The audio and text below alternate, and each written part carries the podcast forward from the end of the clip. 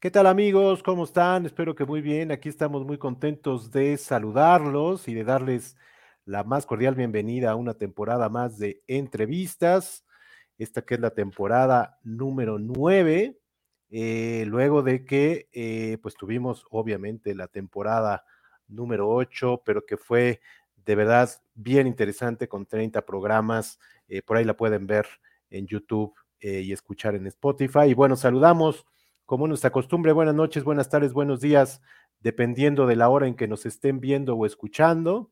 Eh, y bueno, recordarles que estamos tanto en YouTube como en Facebook como en Instagram. Eh, y bueno, escríbanos, mándenos sus comentarios, saludos, recomendaciones. Eh, nos gusta por aquí dar salida a todo ello. Y como decimos siempre, la idea es, además de tener una conversación con nuestros invitados, tenerla también con ustedes. Recordarles también que este es un programa, primero que nada, para pasarla bien, para pasar un buen rato, conocer a nuestros invitados, aprender de lo que nos vienen a platicar y, ¿por qué no? Como decimos siempre, eh, reflexionar en torno a ello. Eh, y bueno, hoy tenemos un gran, gran, gran programa, el primer programa de esta temporada número 9. Tenemos un invitado de lujo, vamos a platicar de muchos temas. Eh, del Centro Nacional de las Artes, de su 30 aniversario, de su oferta académica y cultural, de la Cineteca de las Artes, de teatro, de dramaturgia, de actuación, de música, de la frontera norte del país y de mucho más. Y para ello quiero dar la más cordial bienvenida al maestro Antonio Zúñiga. Maestro, ¿cómo está? Muy bien, muy bien. Muchas gracias, Omar. ¿Qué tal? Eh, un saludo a, a tu audiencia, a, a quienes estén conectadas y conectados. Sí, sí, sí, muchísimas gracias por aceptar esta invitación. Eh, sabemos que está eh, pues muy ocupado, con agenda llena, preparando muchas cosas, así que se lo agradecemos doblemente. Y bueno, yo quería empezar platicando justamente del Centro Nacional de las Artes, eh, un poquito de historia, para los que no la conozcan, platíquenos un poquito porque es una historia bien interesante, están por ahí involucrados arquitectos de primer nivel, eh, y bueno, fue todo un acontecimiento en su momento y ahora pues celebrando los 30 años, ¿no? Sí, pues eso, este, todos eh, conocemos que hace 30 años eh, se creó este, este lugar, se creó desde exactamente y por su dimensión estratégica en, en, la posición geográfica en la que se encuentra y se creó este gran complejo donde los eh, mejores arquitectos de la época participaron en el diseño estructural, en el diseño arquitectónico, eh, Enrique Norten, Ricardo Legorreta, Javier Sordo, Luis Vicente Flores, Javier Calleja, Alfonso López Vaz, Teodoro González de León, este, eh, los mejores y más destacados este, eh, eh, arquitectos de, los ochentas en aquel tiempo, este, se dieron eh, a, bien este, participar en este gran proyecto que fue en un principio un proyecto salinista de la época de, Salinas y que buscaba albergar, propuesto precisamente por el gran Rafael Tobari de Teresa, a quien, por cierto, este año le, habremos de eh, rendir un homenaje ¿Ah, dentro de nuestras celebraciones con un ah, eh, gran concierto en julio, un concierto magnífico para eh, conmemorar pues su existencia y también su trabajo, su labor, un creador y fundador de instituciones que prevalecen hasta la fecha, como es el Centro Nacional de las Artes. Y este Centro Nacional, te digo, nació con la idea de amalgamar, de conjuntar este, las disciplinas artísticas que, prevalecen en las expresiones eh, diversas que existen en, en, el, en, el, arte de, la música, las artes plásticas, la, la, las artes escénicas, este, eh, la multimedia y lo más eh, relevante de lo que se hacía en aquellos años como eh, eh, con disciplinas innovadoras, este, y de vanguardia que para la época ah, resultaban excitantes y que ha evolucionado, se ha ido modificando, pero que en, realidad mantiene esa esencialidad de ser un receptáculo de los espacios para la investigación, la educación, la promoción, la, este, mm, mm, eh, ahora sí que programación de lo más excelente de las artes eh, múltiples y eh, interdisciplinarias y convencionales de México. Ni más ni menos. Y voy a ir pasando algunas imágenes de lo que es el Centro Nacional de las Artes, porque la verdad es un espacio sensacional, un espacio impresionante. Ya vimos y ya nos contaba usted, eh, pues los arquitectos que estuvieron involucrados, pero el estar ahí, de verdad es algo, eh, pues que es difícil de describir. Eh, creo que solo estando ahí se puede, pues sentir todo esto que los arquitectos hicieron, pero también pues todo lo que hay alrededor, ¿no? Están las escuelas, pero voy a ir pasando varias imágenes que de verdad, eh, a los que no lo conocen, de verdad los invito a que vayan y bueno, a los que lo conocen a que regresen, porque sí es un espacio muy especial, ¿no, maestro? Sí, este espacio que todos conocemos con estos colores característicos, esta escalera que lleva rumbo a la biblioteca y que de al lado contrario, este, si te fijas, esto es como uno de aquellos eh, eh, aparatitos que existían donde ponías tú la, el negativo de la fotografía y la ah, podías observar y, magnificar y focalizar este, esta, esta sensación eh, que da a la inversa y también de allá de parado en, en el fondo donde está justamente en la Biblioteca de las Artes, este, nos puede dar esa, esa, esa sensación isóptica. Bueno, este, este espacio, este, este, eh, eh, este mosaico es icónico y, eh, con, junto con esta gran fuente es de verdad un espacio inolvidable. Este, además, aquí hay una cafetería que,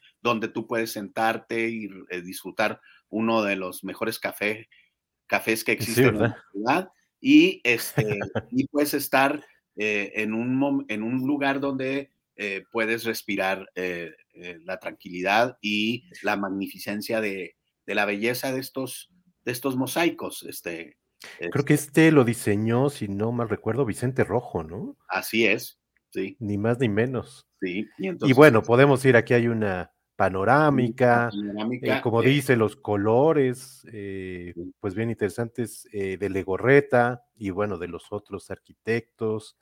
Esta es la escuela, la Escuela Nacional de Música, este, y, es en realidad un, bueno, todos, este que está acá es el Auditorio Blas Galindo, que en sí mismo estar parado ahí afuera es de una sensación monumentales es, por supuesto, que una arquitectura que tiene ese, ese agregado de eh, la magnificencia, o sea, eh, eh, corresponde a un régimen que quería mostrarse magnificente y lo logró con esta obra.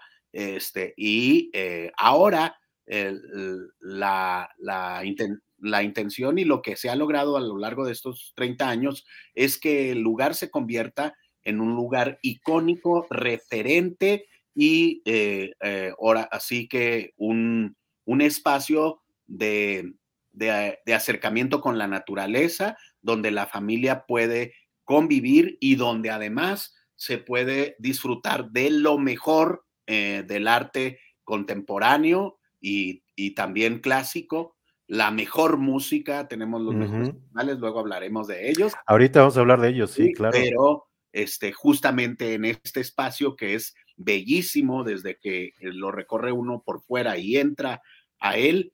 Y además en el interior se descubre uno una de las eh, salas este, para conciertos eh, más eh, mejor equipadas, mejor acondicionadas, con mejor acústica, de mejor este, visibilidad y además original para la época y sigue siendo desde que lo ves, nuestros visitantes que hemos tenido este, extranjeros que nos presentan, ejecutantes, eh, músicos que se presentan y que lo ven, siempre este, se, se, se, llevan una grata impresión. Sorprende, ¿verdad? Sí, y además del trato de nuestros profesionales técnicos que tenemos, o sea, tenemos los mejores equipos de técnicos, la gente que trabaja en el CENAR es en verdad una gente, una un, un, grupo de, un equipo de personas comprometidos y amantísimos del espacio que habitan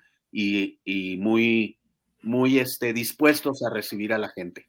Hablando, hablando de las, del personal que trabaja ahí, eh, le quería preguntar, ¿dónde están las oficinas administrativas? Porque si no en las ubico. En esa torre, este, en esa ah, torre. en la de colores. La moradita. La morada.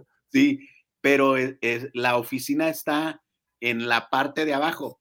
No, uno entra por Acá. dentro, en esta, por dentro entra uno al primer piso, pero hay un piso inferior y en ese piso inferior está justamente la, la, este, la oficina.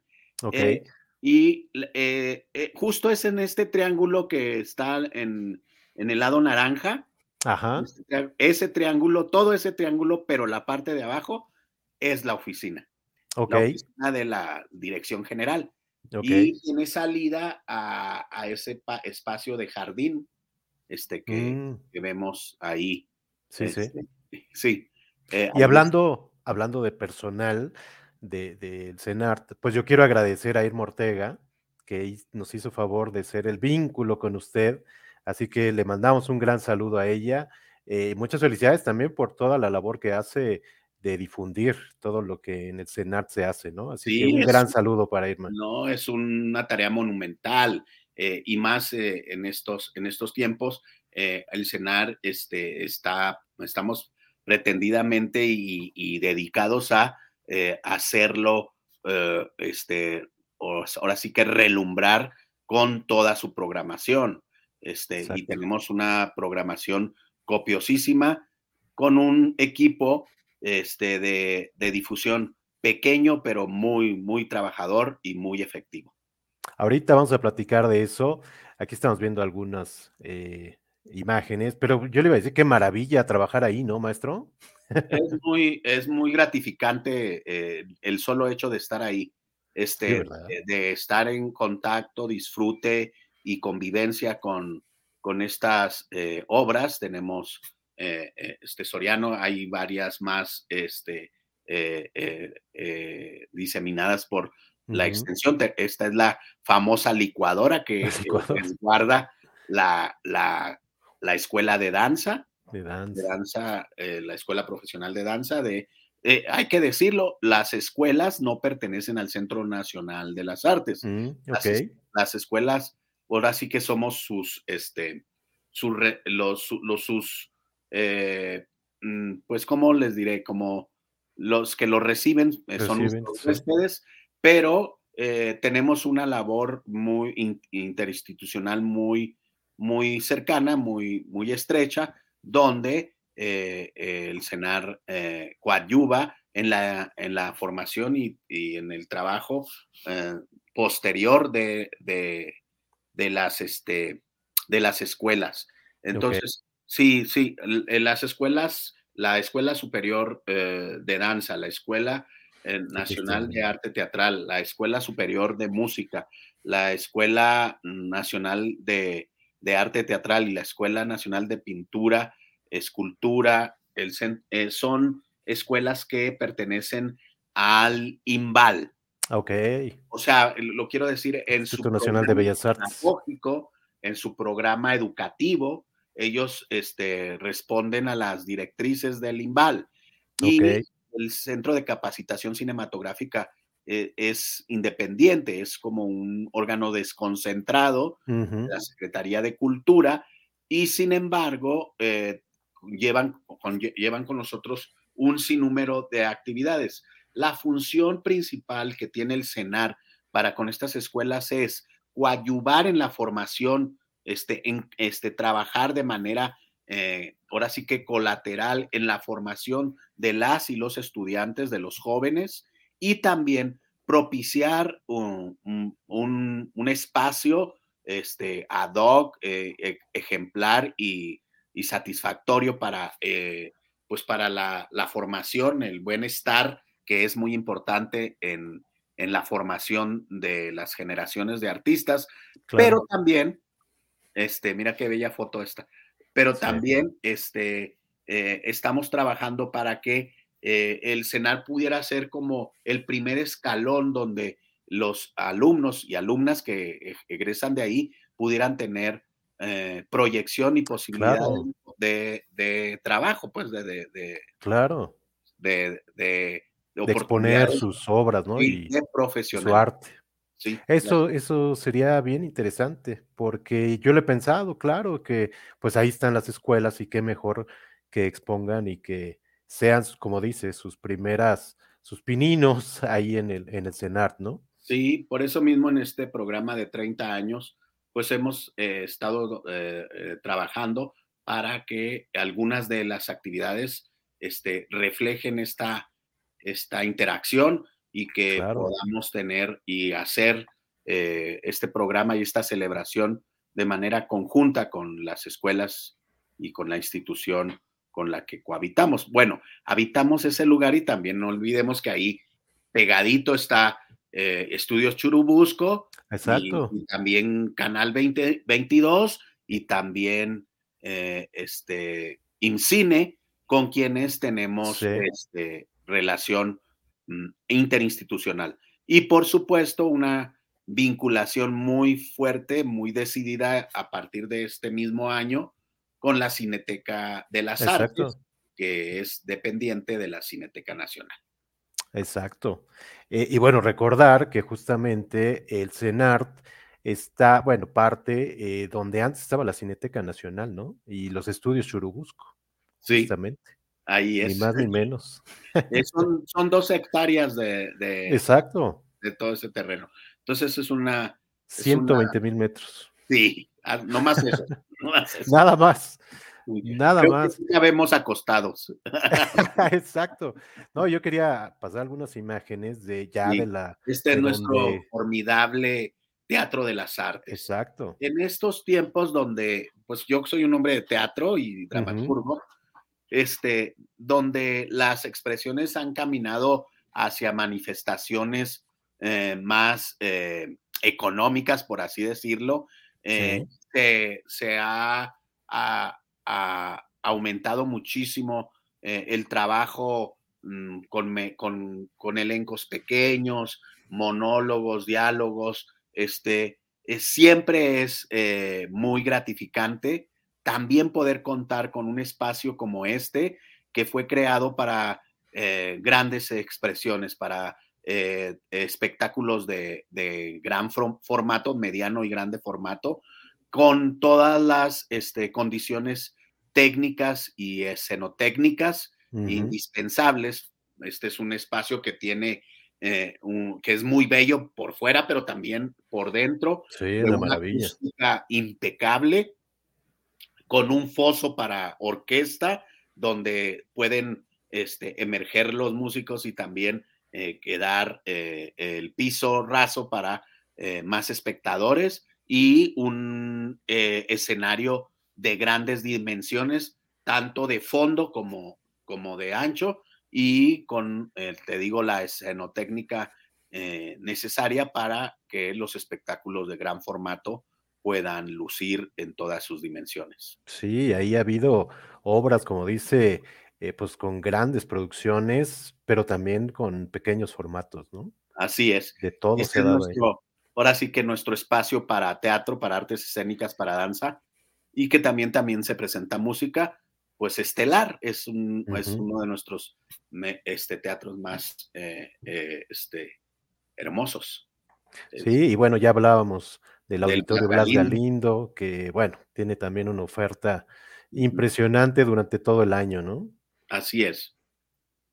Y bueno, tenemos ni más ni menos que los jardines, que también son una maravilla el ir y acostarse por ahí, hacer un picnic, eh, Incluso, bueno, hay varios eventos también ahí, ¿no? En los jardines que son grandísimos.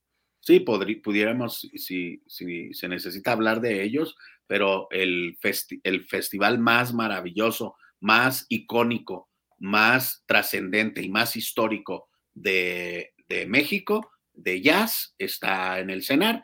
Es el Eurojazz, que se presenta en noviembre, donde este, recibimos eh, a lo largo de, los días en el que eh, presentamos los conciertos, más de 30 mil, 40 mil personas este, que eh, dan cuenta de lo mejor del jazz mundial con expresiones y ejecuciones, verdad, prodigiosas. De primerísimo nivel. De primerísimo nivel y que además tienen ese, ese sabor de de una, de una fiesta que se da eh, al aire libre. Sí. Entonces, eh, los jardines del cenar, que todos son hermosos y eh, se convierten en una alfombra para recibir a toda esta gente que ya ha cobrado, ahora sí que la factura de la edad.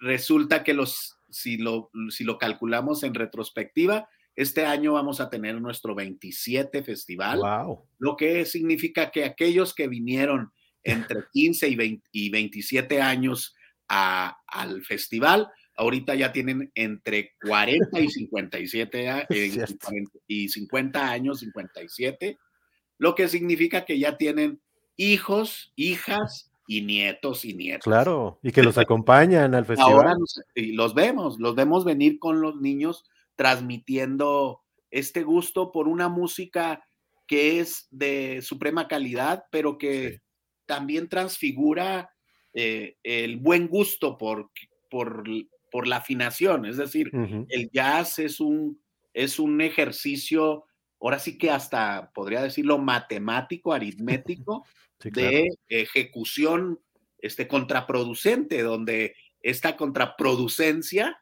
por si le existe la palabra, no vaya yo a parecer este, eh, eh, este inventor de, frases, pero, eh, es, pero lo que sí existe, y eso sí es real, es que esta contradicción que existe en la ejecución musical, en la composición musical, estas atonías son lo que le dan un valor indiscutible y que producen una música que es eh, hasta ahora ya casi clásica. Sí, totalmente. No, y, además los artistas que, se presentan ahí, eh, y vale la pena decir que Eurojazz pues vienen de Europa. Curiosamente, aunque el jazz pues nació en Estados Unidos, pero ha evolucionado y ha trascendido en Europa y, creo que los artistas de vanguardia pues están por allá y es justamente lo que traen ustedes, ¿no? Eso es, eso es como la paradoja. Sí. Porque esta es, esta es una, es un, esta música se, o se hizo refulgente en los Estados Unidos como resultado de la inmigración, de la emigración, inmigración eh, europea y donde ah, esta construcción migratoria e integración con entre lo afro afro, afroamericano se conjugó con lo americano y creó estos sonidos. Por eso creo que esto, cuando hablo de esta contradicción, pues es resultado de ese movimiento histórico y este, resulta que ahora este, a las, estas expresiones tienen, mm, eh, ahora sí que mm, eh, eh, artistas muy, muy, muy, muy importantes que viven en, Europa, que son de allá y que son justamente con los que organizamos este festival y a los que la gente ya los conoce, los sigue, conoce su trayectoria y este, disfruta de verdad enormemente. Y al aire libre, toda una aventura, ¿no? Y con eh, food trucks ahí, con comida. Y además puede comer su comidita, este, eh, sentarse ahí con, con su con su gente, con su familia, de, disfrutar las otras actividades del, del cenar este, y, pasar días inolvidables. Este.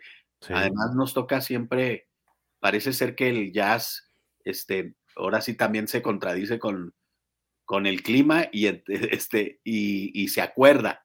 Y, eh, y, nos han tocado días de festival muy, muy este, apacibles. Sí, y disfrutables, ¿no? En algún momento, bueno, siempre ha sido noviembre, pero en algún momento hubo dos, ¿no? En, en marzo, abril, por ahí. En marzo.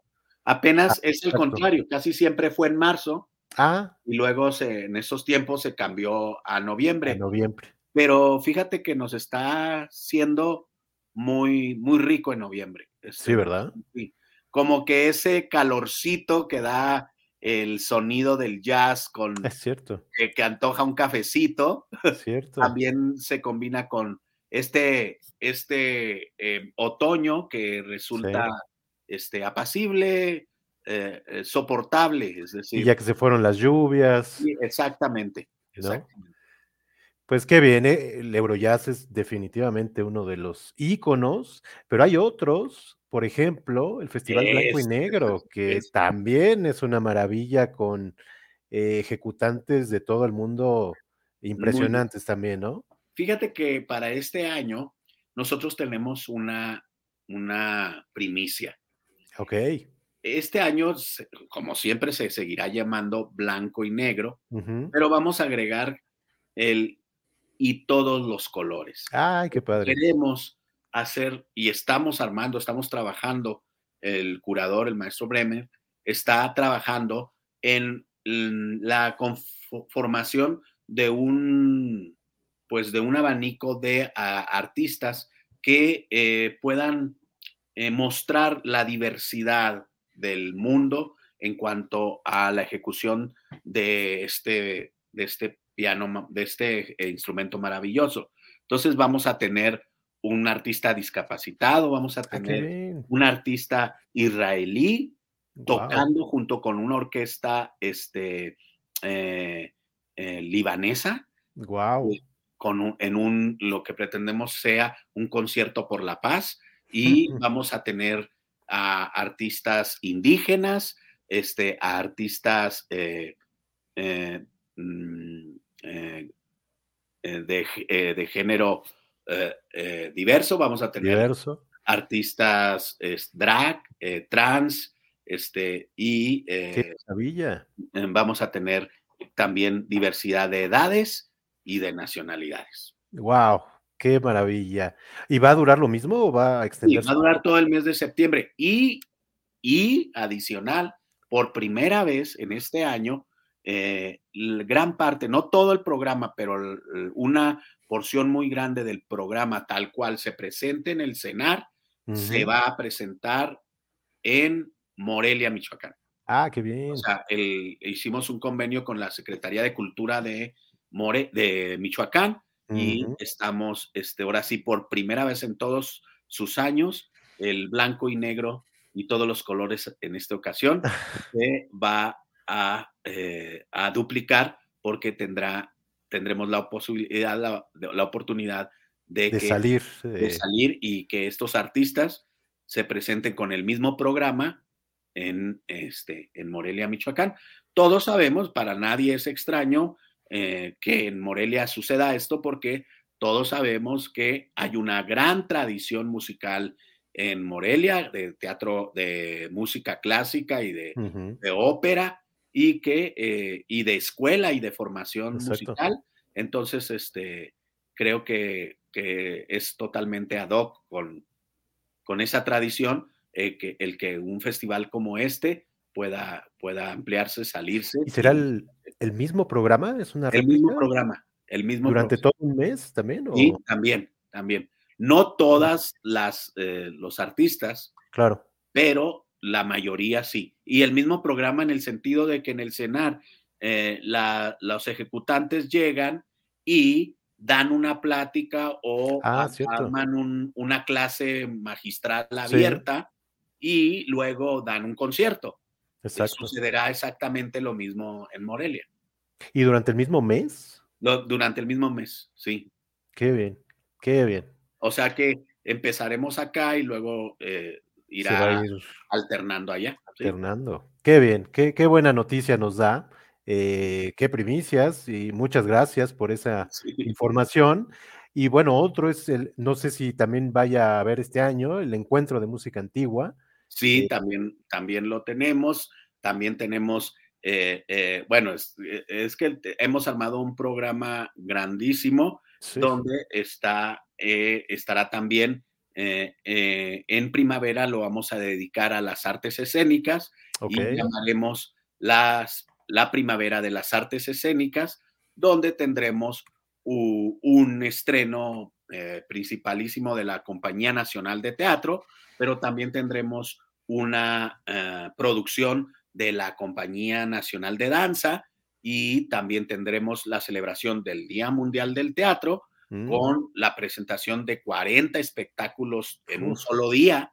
En un solo día. ¿En serio? Sí, 40 obras de teatro en todos, jardines, espacios, este, montando y desmontando. Vamos a celebrar en grande el Día Mundial del Teatro, pero también vamos a celebrar el Día Mundial de la Danza. La danza. Este, vamos a presentarles, eh, a armar dos talleres de, eh, de profesionalización y de, eh, de, de, trabajo para los estudiantes específico, tanto de, la, de danza y de teatro, eh, en el que dos eh, grandes maestros nacionales puedan compartir su, su experiencia, su conocimiento eh, en, dos talleres de una semana, en, tanto para los profesionales y estudiantes de danza como para los profesionales y estudiantes de teatro. Este, y este, estamos ah, armando todo un programa para niños, para, eh, eh, para todas las edades. Y también vamos a tener este año este, eh, el, pues un mm, diplomado de artes circenses. Ah, ¿en serio? Es el primero que en su tipo se ha creado para las artes circenses.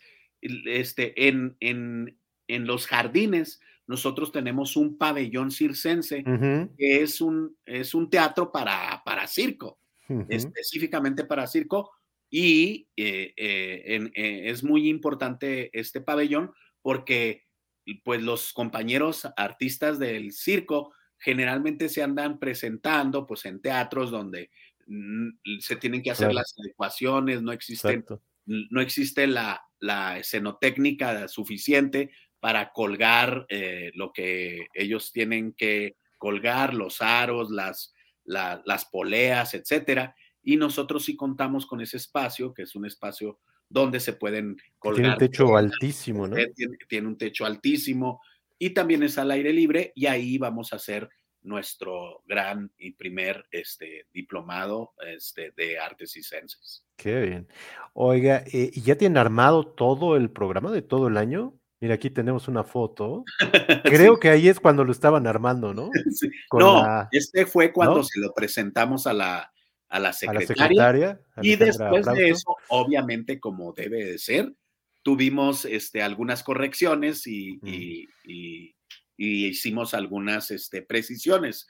Eh, concentramos más el programa, y así como te lo voy diciendo. Ah, de hecho, arrancamos eh, este 25 de febrero con la gran maratón carrera de las carrera, La primera también, ¿verdad? La primera carrera de las artes. Esto es importantísimo porque eh, con esta carrera de las artes, que nunca se había hecho, este, está diseñada muy, eh, este, ¿cómo lo diré? Gozosamente, como nosotros nos la gozamos para diseñarla, pues también se va a disfrutar mucho, porque es una carrera que no, que implica la, la, el ejercicio, la valoración del deporte, pero que, en, durante toda la carrera eh, eh, van a estar instaladas pequeñas islas donde mm. va a haber eh, expresiones artísticas, así que los van a disfrutar y a echarle porras a sus corredores,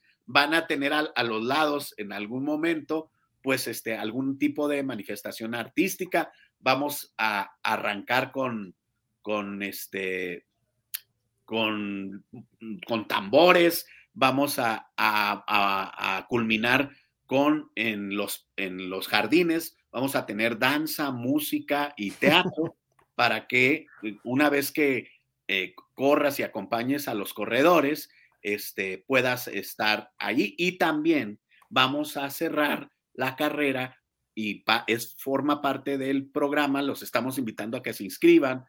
Esta carrera sí tiene un costo, porque vamos a dar premios eh, y, esta carrera este, culminará con la presentación de una película en, Ah, ¿en la? Cineteca de las Artes con No, bueno. 12 salas abiertas para que todos puedan este, disfrutar de este documental. Entonces, este, vamos, es, la, la idea es con, combinar, conjugar arte, eh, este, expresiones artísticas, el séptimo arte, el que es el Ujú. cine, y también el deporte, El deporte. como lo anhelaron siempre o lo promulgaron siempre los griegos. Exacto, ni más ni menos. Y para empezar la celebración con todo, ¿no? Sí, y además, ¿sabes que puede correr gente? O sea, hay, pre- va a haber premiaciones para eh, edades, niños, Diferentes jóvenes, categorías. ca- va a haber categorías y también pueden correr con perritos. Ah, qué bien, Sí. qué Bueno. bien. No, pues toda una celebración. ¿Cuándo es? ¿25 de febrero? 25, pero ahí estamos este, eh, eh, invitando a que se inscriban. Yo sé que luego la gente se inscribe hasta el último, pero este, vamos a tener grandes premios para los ganadores de todas las categorías y este, ahora, ahora ya, ya, ya, ya rebasamos, estamos cerca de los 1.500 este, inscritos, así que Ok. ya, ya estamos teniendo y estamos, eh, esperamos que eh, tener entre 3.000 y 4.000 personas, ojalá y lo logremos. Y el recorrido es por las instalaciones, por los No, el recorrido es eh, por, por, por Churubusco. Ah, ok. Sí, se va a cerrar la calle Se cierra Churubusco. de, de Churubusco. eh, solamente son seis kilómetros. Ok. Es, es salir del cenar, correr por, por Churubusco, dar la vuelta y en el puente regresar y volver a entrar a, al cenar. Y ahí, Al cenar. ahí cierra. Sí. Qué bien. No, bueno, pues ya los invitamos a todos a que se inscriban. ¿Cuánto es la inscripción? 500 pesos, 550. Ok. Sí. 500 pesos y ya. Y pueden entrar Pero ahí y ver el- todos los 500 espectáculos. pesos incluye la entrada a los espectáculos, la entrada al cine, e incluye también su kit, que es una camiseta, este, una bolsa, eh, eh, algunas, algunos souvenirs. Souvenirs. Sí. Ok, ok, ok, ok. No, bueno, pues los invitamos. La primera carrera del CENART, ni más ni menos. Así Eh, es. le quería preguntar, dice que pueden llevar mascotas. En el CENART, en los jardines, todavía no es, creo, este, pet friendly. ¿verdad? Desde, desde, desde junio que yo llegué, lo hicimos pet friendly, aunque tenemos un reglamento muy Ah, estricto. Este, es- y yo les sugeriría, si me están escuchando y quieren llevar sus mascotas, que eh, revisen el, el reglamento, Claro, porque sí, pues sí queremos mantener eh, limpio, aseado, paz, este, en todos los, todos los espacios. Pero sí, ahora ya de, desde junio pasado Ah, ok. estamos recibiendo mascotas. No pueden llegar con cinco mascotas por persona, pero, pero sí pueden llegar con, con una o dos. Qué bien. Pues también otro de los que ya se están volviendo íconos eh, y que creo que ya es este fin de semana, es eh, la celebración del Año Nuevo Chino, ¿no? Esto nos tiene muy, muy, muy emocionados porque eh, se ha logrado conformar un programa. El, el, el, Año Nuevo Chino se presentó en el escenario y ha ido creciendo, pero uh, buscando una idea fundamental, que la cultura del pueblo chino encuentre sus reflejos o que nosotros encontremos los reflejos que existen de la cultura china con la cultura mexicana, de tal manera que estamos eh, invitando, eh, o por, por, ejemplo, hay expresiones de eh, narradores orales que eh, la mitad de los cuentos son cuentos eh, chinos y la mitad de los cuentos Ahora sí que cuentos son chinos. Cuentos, cuentos chinos con cuentos náhuatl.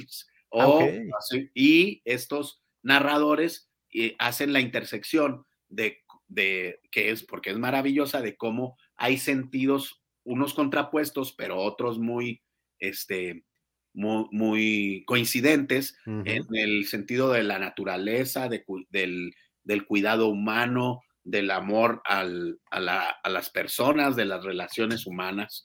Y entonces, así como eso, pues hemos conformado un programa vastísimo de que podemos conocer las tradiciones de, eh, de China, pero también desde ejecutantes mexicanos, o sea, okay. Eh, muchos ejecutantes mexicanos de las danzas tradicionales, del kung fu, del mm. ping pong, este, de, de, todo, que, que en realidad son también pues reflejos, intersecciones entre la cultura mm, mexicana y la china. Y entonces, este, ya tenemos ahí subido el programa, revísenlo, es este fin de semana, sábado y domingo, este, es muy intenso y también recibimos miles de, visitantes. En esta ocasión, el dragón de madera es, es el icono de la cultura china del horóscopo y de su celebración eh, que está en el centro. Y este, este, este dragón, pues algunos lo conocen, yo siempre leo mi horóscopo chino al, a la del año, yo soy serpiente madera. Ah, muy bien. Se supone que dragón de madera con serpiente madera son coincidentes, son, se amalgaman y se suman. Pero el, dragón de madera es el, el de toda la ah, eh, iconografía del horóscopo chino, es el más potente, es el más resistente, es el que eh, eh, brega por la transformación humana, es el que da poderío y sustancia a la creatividad. Por eso estamos muy contentos porque este año en el CENAR este, es hacia la representación icónica de arranque de nuestras celebraciones. Claro, bueno, pues qué gran arranque eh, y bueno, qué grandes noticias nos acaba de dar. Eh, para este 30 aniversario del CENAR durante todo el año, porque de hecho el aniversario como tal es en noviembre, ¿no? Pero las celebraciones lo hicimos, van para todo el año. Por, eh, faltan muchísimas cosas, ¿eh? Pero que son importantes. Por ejemplo, vamos a inaugurar los miércoles de sonidero. Ah, qué bien. Para que si quieren venir a mover el esqueleto, el esqueleto. Eh, a partir de marzo se aparten los miércoles, un miércoles al mes. Va a ser un miércoles por mes. Eh, eh, y cada miércoles que estén atentos a, la invitación, vamos a tener a los mejores sonideros, los más, que los más estridentes, los que más ruido Literal. los vamos a tener, pero que también los que más provocan eh, la, movedera del bote. Y esto lo vamos a tener este, también porque creemos que este, a, la gente eh, es la verdadera depositaria del cenar. Y que la gente tiene que llegar eh, de todos lados y tratar de abrir el cenar como un espacio eh, de inclusión donde cabemos todos y donde caben todos los niveles de expresión. Y entonces, este que ahora se ha significado como una expresión de lo popular, nos parece formidable que nos haga y nos, nos oriente hacia nuevos públicos, a unos públicos que a los que no estamos tal vez acostumbrados, pero que nos darán la posibilidad de poder eh, convivir y, esa convivencia nos, nos enaltezca también como, como sociedad, como comunidad. Nos enriquezca, ¿no? Sí, de acuerdo. Entonces, ¿Hoy va a ser en los jardines? No, lo, esto será en la Plaza de las Artes, que ahí caben 1500 personas. Esperemos a ver para el último sonidero que podamos tener esta, esas 1500 personas. Este, eh, también vamos a tener, tenemos un convenio con la Universidad de Texas Tech. Este convenio nos permitirá tener tres grandes este, eh, eventos en el año. El primero es en, mayo 16, eh, la, de la comunidad hispana de músicos hispanos de primer nivel que trabajan en la Universidad de eh, Texas en Austin, esta, eh, esta, comunidad de, músicos, los hispanos, vendrán a trabajar con los estudiantes de la Escuela de Música del, de Limba en el CENAR unos días y con ellos eh, ejecutarán una, un concierto. levantarán un concierto que vamos a presentar eh, en el Teatro de las Artes. Ok. y que podrá mm, conocerse como esta experiencia inmersiva de estudiantes con profesionales hispanos, migrantes que ahora viven en Estados Unidos, puedan, pueden juntarse para crear. Igual también ellos nos eh, traerán, eh, eh, el, esto es en mayo y después en, en, en agosto o septiembre, ellos nos traerán una, una primicia, un estreno mundial. Vamos a ver en ópera La hija de Rapacini, esta obra de Octavio Paz que nadie monta, pero que, y que esa ha sido pues, siempre muy difícil. Ellos mismos, Octavio Paz y hasta el mismo Vargas Llosa, y ellos hacían un poco de broma de cómo ellos, siendo poetas, incursionaron en, en la dramaturgia y no les salió. o sea, pero esta, esta obra maravillosa de La hija de Rapacini parece ser que en ópera este, sí, sí, funciona. sí, tiene, sí funciona. Entonces la vamos a tener como en estreno mundial y este, eh, en diciembre vamos a tener un encuentro de especialistas de, eh, de la universidad, este, pues hablando del, de teatro, conversando y reflexionando sobre el teatro. Eso, en septiembre en el sentido de la formación del trabajo, que es eh, el Centro Nacional de las Artes hace una labor inmensa a través de su dirección de desarrollo académico, de formación, de formación académica. Tenemos diplomados, tenemos este, un diplomado de formador de formadores, tenemos un diplomado que ayuda también, coadyuva a la formación de eh, docentes para la profesionalización de, la docencia artística. Eh, cada año tenemos hasta más de 300 profesores, maestros que vienen al CENAR a adquirir herramientas de cómo este, eh, enseñar arte, enseñar la pedagogía del arte. Y entonces, y tenemos este, eh, convocatorias muy importantes sobre investigación y este, eh, eh, prácticas eh, de, de, todas las disciplinas. en, este, vamos a tener dos cosas maravillosas. Una, un taller con el artista escénico español, uno de los más importantes contemporáneos, este, Rodrigo García, que vendrá al CENAR a realizar un, dos talleres, uno de cada taller de una semana, de manera multidisciplinaria con un número eh, importante eh, eh, de, artistas que trabajarán este, en dos módulos, pero cada módulo intersectará música, danza, cine, todas las disciplinas para crear un work in progress que se presentará este, dirigido por él esto será, se hará en dos, en dos sesiones y al final se tendrán mesas de análisis y reflexión del trabajo que se realice. Y vamos a, estamos proponiendo un simposium de artistas, lingüistas, pedagogos, académicos nacionales e internacionales que vengan al CENAR a crear una especie de jam de, eh, de, de, trabajo interconectado eh, por el debate, donde se reflexione primero y después se debata y se eh, ponga sobre la mesa los temas de mayor trascendencia e innovación en las artes, eh, este, no solo escénicas, sino en, en, el arte por el arte. En general. En general. Y bueno, como lo dije en un principio, vamos a tener un magno concierto homenaje a don Rafael Tovari de Teresa, y a los 30 años mm, del CENAR.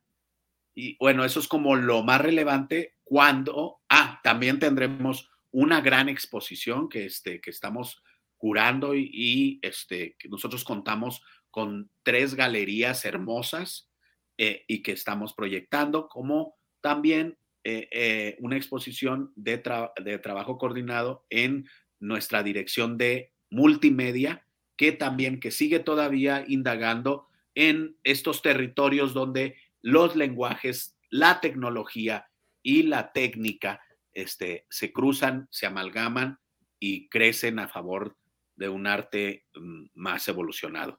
Claro. No, bueno, pues vaya celebración que vamos a tener durante todo el año. Eh, así que apunte. Eh, le quería preguntar, eh, ¿no está todavía toda la programación pública o sí? No, no lo hemos todavía no, ¿verdad? Pero ya, ya, ya lo. Poco a poco, me imagino. que no, vamos a, vamos a tener una conferencia. Este, ah. Fíjate que decidimos lanzar una convocatoria para crear el logo de los 30 años de, celebración. Y esta convocatoria la hicimos eh, a la Escuela de Artes eh, Plásticas de, La Esmeralda. La Esmeralda, de ahí del CENART. Esta cierra el 12 de febrero. Entonces, una vez teniendo el, el, ahora sí que el, el logo, podemos, eh, yo ya estoy haciendo, anticipándome, diciéndote a ti, y eres el primero, Omar. la primicia aquí la tenemos. Sí, Qué pero maravilla. en realidad sí vamos a convocar y a invitar a que nos ayuden a invitar, ¿sí? Claro, a convocar a todo mundo a esta gran, gran, gran celebración. Eh, muchas felicidades por todo lo que están haciendo, por los 30 años y por las celebraciones. Yo le quería eh, comentar, eh, ahorita que usted dijo esto de la inclusión, de los convenios y de todo lo que están haciendo fuera del CENART, eh, pues sé que a usted le gusta esa parte, esa parte de convenios y de justamente abrir las puertas, porque lo hizo justamente con el Centro Cultural Helénico, ¿no? En el tiempo que estuvo ahí, los cuatro años, eh, pues esa fue una de sus labores, ¿no? Abrir las puertas y llevarlo a todos lados. Sí, o sea, yo tengo una, una grata, eh, ahora sí, una grata vinculación con eh, con este espacio. Y, eh, he de decir, porque, bueno, ya para bajarlo un poco al territorio personal, que yo antes era director de un teatrito que se llamaba Carretera 45, que era un espacio en la obrera, un espacio pequeñísimo, este, una casa del barrio eh, cercano al, Metro San Antonio Abad, en el que con una compañía de locos llegamos y construimos con nuestras propias manos un teatro, un foro pequeñísimo de apenas esta, esta, estos. Pues ahí están, mire. Estos que ve aquí, de apenas 40 espectadores. Y trabajamos ahí varios, varios años después de andar navegando en, en la idea de, de, de, coincidir este, haciendo teatro por, por la gente del barrio. Estos, eh, este es el elenco de una obra que presentamos que se llamaba La Gente, que eh, estos dos que están aquí, estos güeros altos, eran, este, eh, son directores de un grupo que se llama Pérez y Disla de España y vinieron y montaron con la intervención dramatúrgica de la maestra Bárbara Colio, un montaje que nosotros hicimos eh, en el barrio. Este, y que buscaba, o sea, esa interacción este, entre lo, lo, lo teatral y lo comunitario. Entonces, es un, de ahí, un día alguien me dijo, oye, ¿no te quieres ir a San Angelín? Eh, así como, como que era saltar de, de una frontera a la otra, de un lado del mundo al otro, de un lado de los sentidos a los otros.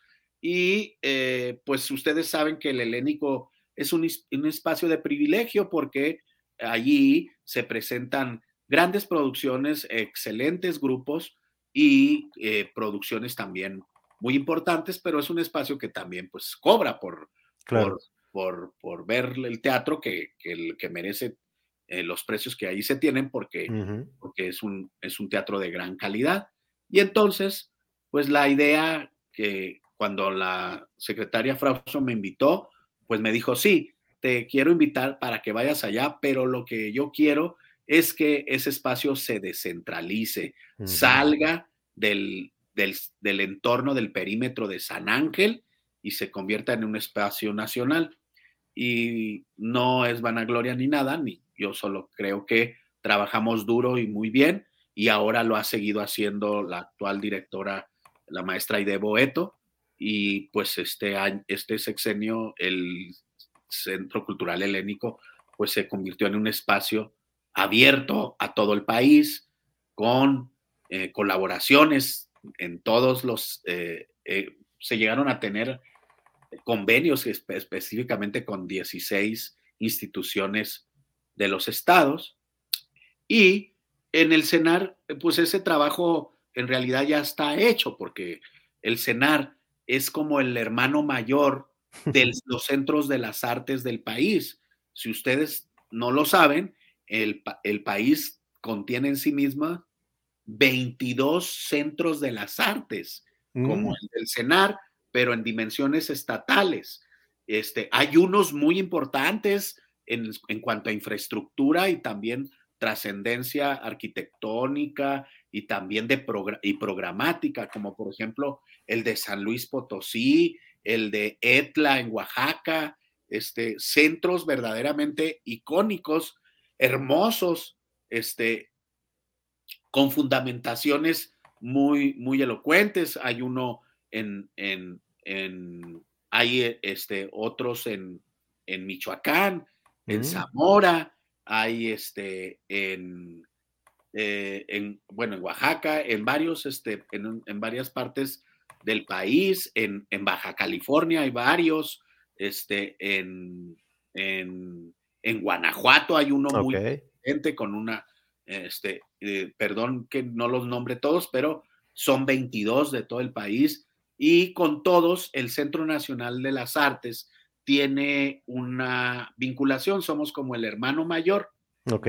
Y como parte de, las de la programación de la celebración de los 30 años, he de decir que este año eh, vamos a tener residencias artísticas con la mayoría de ellos.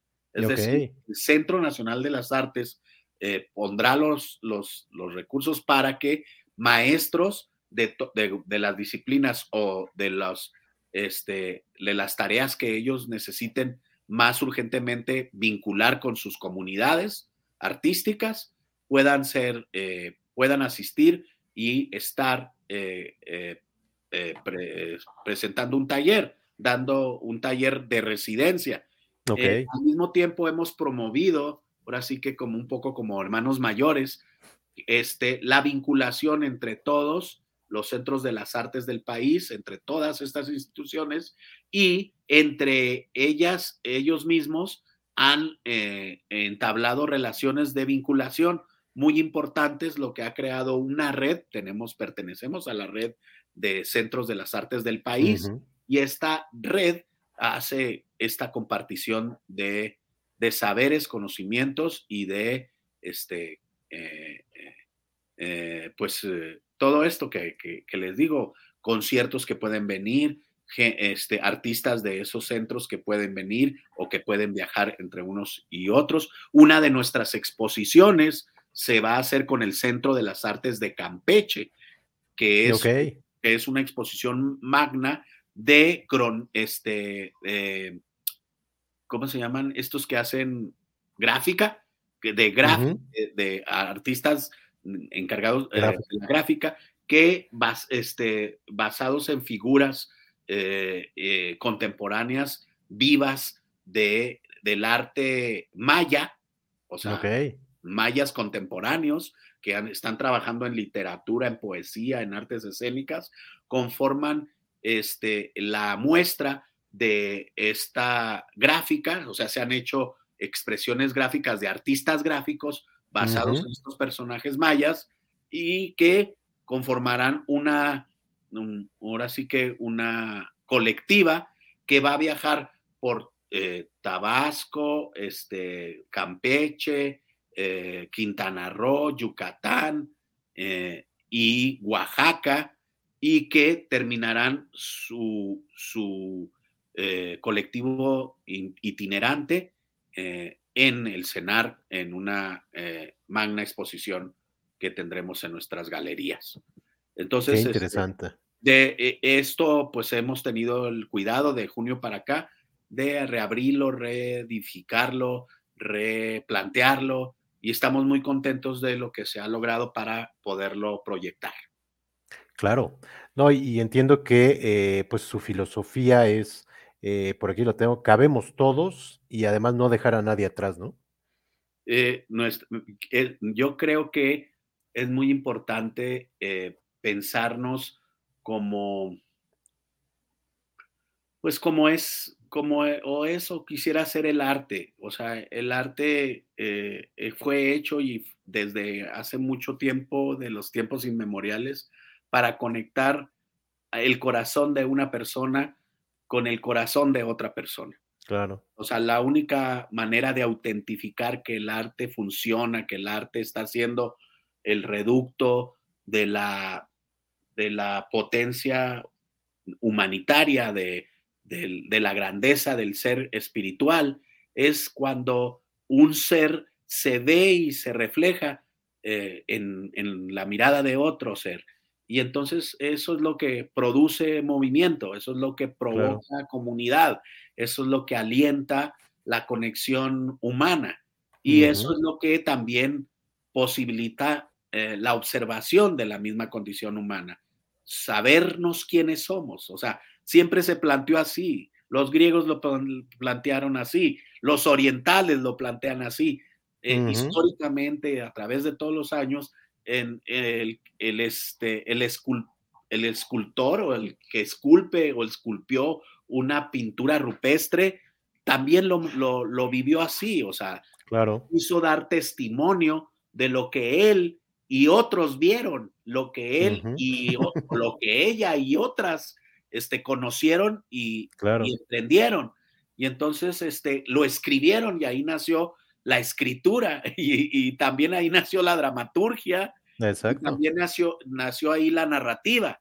Entonces, este, y la pintura y etcétera.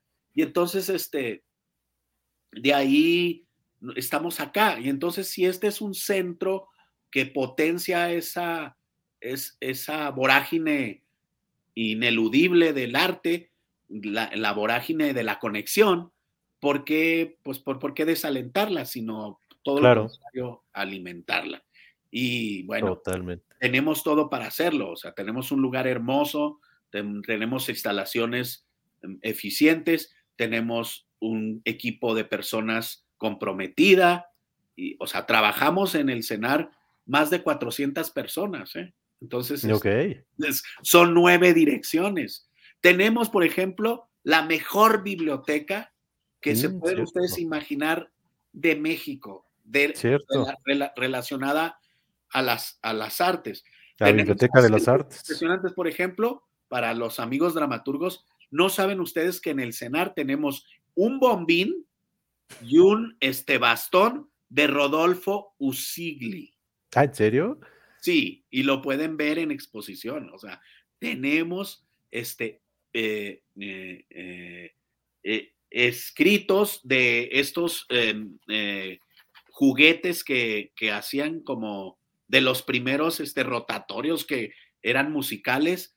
Ah, tenemos las, hojas, o sea, tenemos, tenemos este, un, un, número considerable de maquetas de Antonio López Mancera, de escenografías construidas para sus proyectos que fueron importantísimos. O sea, tenemos este, eh, y eso que están oyendo es mis perros. tenemos también.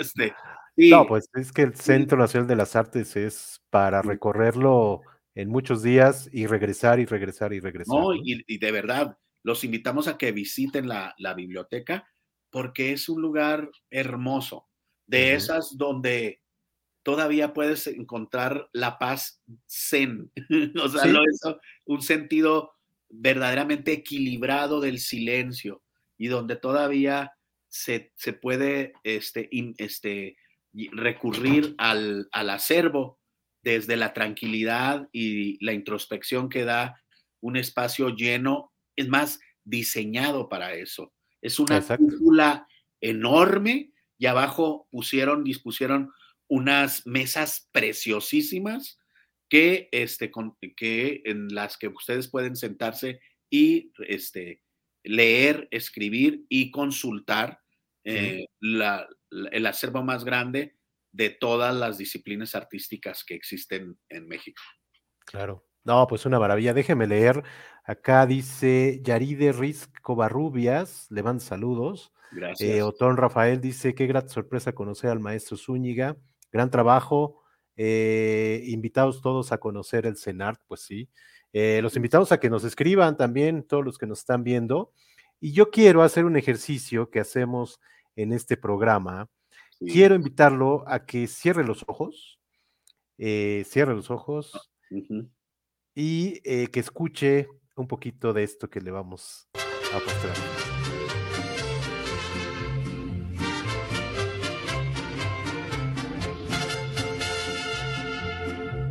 Cuántos jilgueros y sensontes veo pasar, pero qué triste cantan esas avecillas. Van a Chihuahua a llorar sobre Parral, donde descansa el general Francisco Villa. A ver, ahí lo dejamos. Y díganos qué le recuerda. O sea, ya me van a hacer, yo soy muy sentimental, o sea, no, mire, pues cómo no, ¿qué me va a recordar? Le voy a decir algo que es eh, mega importante. Me recuerda dos cosas. La primera es que mi padre ponía en la XCGD, así, esa es la estación, XCGD de Panal, Chihuahua, ponía a la una de la tarde un programa que se llamaba Los Corridos Famosos. Y en los corridos famosos, pues lo que salían eran los corridos fundamentales de la revolución, el Siete Leguas, este de, de, de Pancho Villa. Y bueno, pues es, me, me recuerda totalmente mi infancia. Eso es lo primero que me recuerda. Y lo segundo, la potencia de los trenes, ahora que están Ah, tan de moda las críticas a los mismos.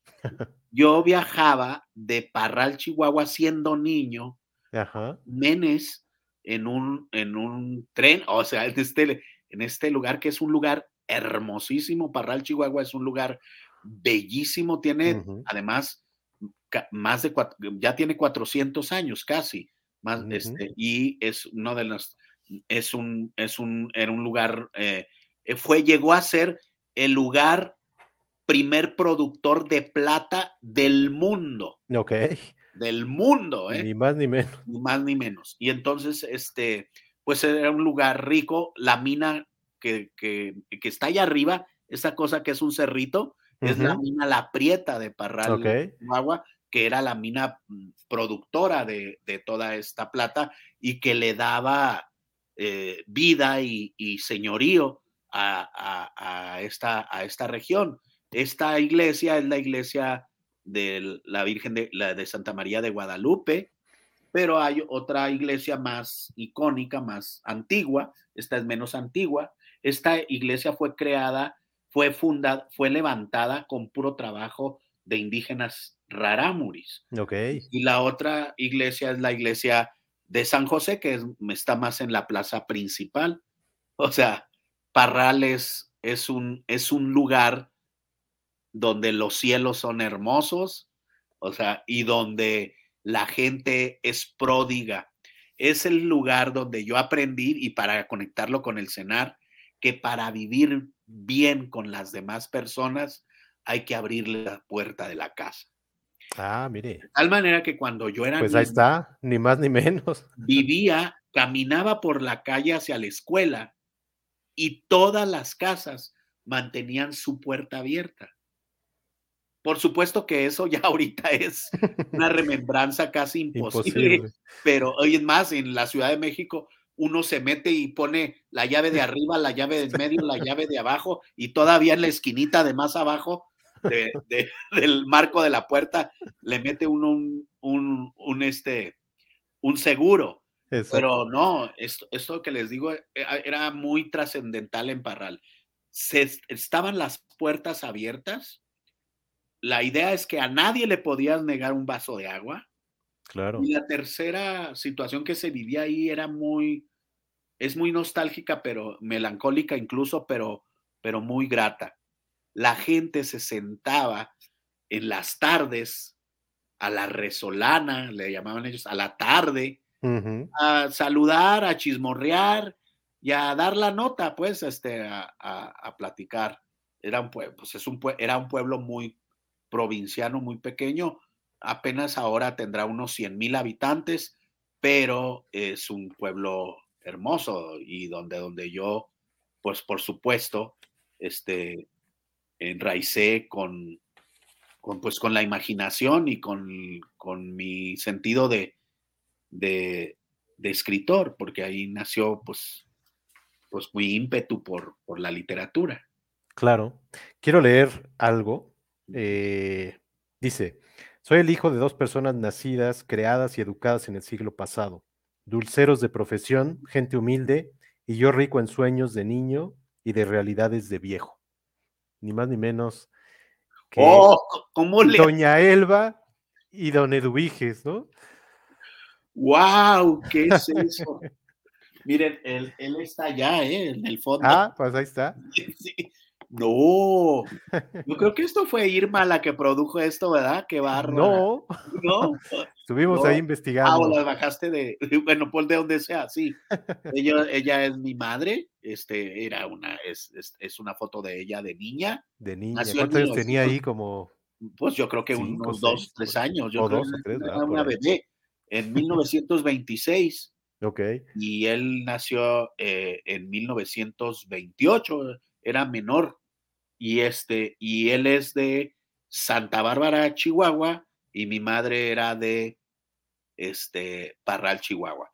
Una mujer extraordinaria, de una mente este, avanzada a su época, sobre todo la tolerancia conmigo, que siempre he sido abiertamente eh, un, hombre gay que se ha declarado eh, gay toda la vida y, que lo ha hecho con mucha convicción y libertad.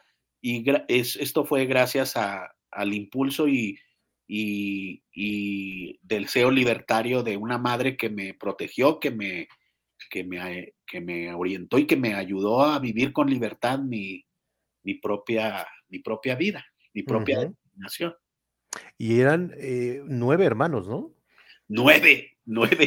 o sea que, y mi papá murió joven, yo tenía apenas 10 años y mi mamá se quedó mm, con todos los hijos, ya todos los, los ayudó a estudiar, a trabajar, a tener una carrera. Se partió el alma siempre, pero además con todo eso, y eso también lo tengo que yo tener siempre presente, con una alegría por la vida increíble. se reía mucho, era muy dicharachera, hablaba mucho, contaba muchos cuentos, era muy bailadora, este, cantaba, cantaba cosas, me cantaba cancioncitas este, de niño. Y ahí le vino, yo creo, todo este amor al arte, literalmente. probable, es muy probable. No, mi papá era un ah, excelente cantador y, y, tocaba la guitarra entonces son dos hombres, un, hombre y una mujer que, que, pues tenían esa conexión primaria con, con las expresiones artísticas y es probable que de ahí hubiera nacido esa intención. Pero sí, esos ¿Y ellos producían los dulces o, los vendían o cómo era ahí? El... Yo sé hacer los dulces. Ok. yo cuando murió mi padre, ayudé a mi madre y después yo era el, como el, el que cuando ya estaba yo en la prepa, yo ya era el que hacía los dulces. ¿Son dulces tradicionales de allá? Son los dulces tradicionales de leche, el jamoncillo. Que ah, qué rico. Este, también el de calabaza. Estoy salivando.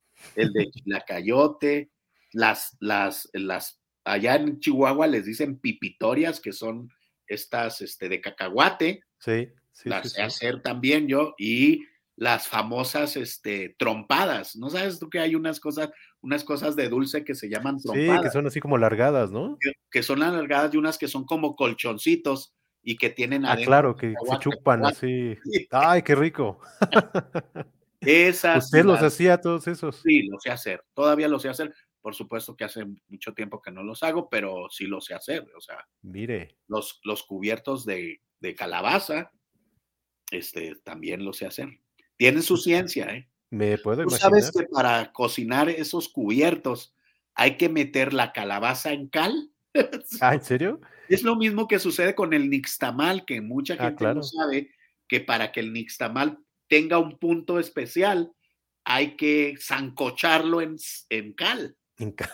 Entonces que uno come bastante, este, bastante Sí. tierra en este mundo, ¿eh? Entonces, Y más los increíble lo mexicanos. que uno se termina llevando a la boca. Pues así también, los cubiertos de calabaza necesitan ser metidos un número de horas en cal para que agarren dureza y aguanten las 8 o 10 horas de cocimiento. Si no, eso se haría un batidillo que insoportable. claro. Puedas comerte un, un cubierto así durito, crocante, pues necesitas meterlo en cal. Eh, el, el- el asunto ahí no, eh, decían, a muchas veces le decían a mi mamá, ¿y por qué no nos dice la receta? Sí les digo la receta. Haga esto, y luego haga esto, y luego métalos en cal, y luego sáquelos, y luego métalos acá, y luego póngalos cinco horas acá, y luego apágueles la- el fuego, y luego levántese temprano. Eh, Todo les decía, y me decía, sí, no más que nadie sabe el minuto exacto en el que hay que sacarlos de Sacar- la Ahí está el detalle, Ahí, ahí como está el decía punto. Cantinflas. Sí. Mire, que ya nos está dando aquí una clase y además estamos salivando ya con esos dulces. Eh, y mire, aquí tenemos una foto, ¡Wow! ni más ni menos, que ya no sé qué esté haciendo, pero No, parece un estoy escenario. eh, un- exacto. Bohemios troveros de ganchos sombreros, de hombres donde vive la maga ilusión, de la vida errante, bravos caballeros, del alma toda ensueño y toda ilusión, por vosotros voy a decir mi canción. Mire, pues ahí está. ¿Cuántos años tendría por ahí? Pues como 11, 10. Pero ya parado en un escenario, mire. Sí, señor. Y esto es en Huachochi, Chihuahua. Ok. ¿Qué fue un en concurso? Huachochi, Chihuahua, en la pura Sierra Tarahumara, y era un salón de espectáculos, pero fíjense cómo era como de madera, pero era un salón de espectáculos donde se hacía el concurso de la secundaria de poesía y de, de- de Ah, oratoria, y donde yo fui primero, segundo y tercer año campeón ¿En de ambas, de ambas. Campeón de poesía, de declamación y, pa- y cam- y campeón de oratoria. ni más ni menos. Sí. Desde ahí le empezó a gustar el escenario. Pues yo creo, sí. ¿Y era solamente declamar o ya empezaba con algunas cuestiones de teatro? No, también hacíamos algo, porque, pero era como muy rudimentario. ¿Sabes qué hacía yo? Yo eh, tenía pues, ya también talante de director. Entonces, este, este, yo con, el, con la- las chicas de la secundaria, casi, casi siempre tenía más amigas que amigos, pero con las amigas montábamos eh, fragmentos de las telenovelas de aquella Ah, ¿en época. serio? Entonces agarrábamos como la partecita y yo se las montaba y se las dirigía y las presentábamos como sketch en las celebraciones, en los lunes, en este, en No, el pues ya la- traía en la sangre esa parte de actor y de director. bárbaro, o sea, esto ya pertenece a la prehistoria, ¿eh? O sea, y mira, aquí hay otras ¡Wow! de cuando empezaba ya a actuar. No, ya no, cual, esto ¿no? Ya, es, ya es profesional. De, Esto ya es aquí estoy haciendo un personaje que es, eh, es, es, gana, es, gana, es Garanele, es gana, de el doctor del médico a palos de Molière, Ah, ok. y este, pero lo hicimos al, al en tono pachuco. ok. Entonces era Una yo adaptación. poco como Tintán, este, haciendo ese personaje. Y era muy divertido, muy divertido. Este ¿Y esto es- fue allá en, esto ya fue en Ciudad Juárez. Ah, en Ciudad Juárez. Yo hice, o sea, yo estudié en Parral la secundaria, la preparatoria, y luego me fui a Ciudad Juárez, y en Ciudad Juárez, ¡ay! Ahí está- a la, a la universidad sí, en esta universidad es que me autónoma de. Ciudad Juárez. Sí, es- allí estudié, ahí les caigo, administración de empresas. Mire, quería ser administrador y mire, pues por algo. No, yo quería una carrera que fuera de lo social, así te lo digo. Okay. Pero en Ciudad Juárez, lo único que se acercaba más era administración de empresas. ok. Todo era eh, antropo no nada ni antropología ni nada de eso, todo era este, carreras administrativas, carreras de ingeniería, contaduría, abogados, y lo, así. Entonces, este, yo Cuestiones que no le interesaban mucho. No me interesaban. Y en el último año de la carrera, para cumplir mi servicio social, me metí al grupo de teatro. Ah, ok. Y ahí, fue donde... la puerca, el rap. Mira, aquí hay otra. Sí, esto, wow. Ahí sí que hasta, hasta ahora sí que la añoranza tiene que ver con la decadencia. ¿Qué obra sería esta? Esta era Dulces Compañías de Oscar Liera. Un texto desgarrador. Este, si ustedes no lo saben, se es incluso eh, eh, está magníficamente escrito por Oscar Liera. Es un, y se trata, esta obra, esta obra después se hizo película. Palomo, aquel, el ¿Ah, Eduardo eh, Palomo. Eduardo Palomo eh, protagonizó esta misma obra en teatros nacionales acá, montada acá, y esta es una versión de la compañía de teatro de Ciudad Juárez, y se trata de, la anécdota es, eh, un tipo en la calle es llevado al interior de un departamento por un hombre, está en dos partes.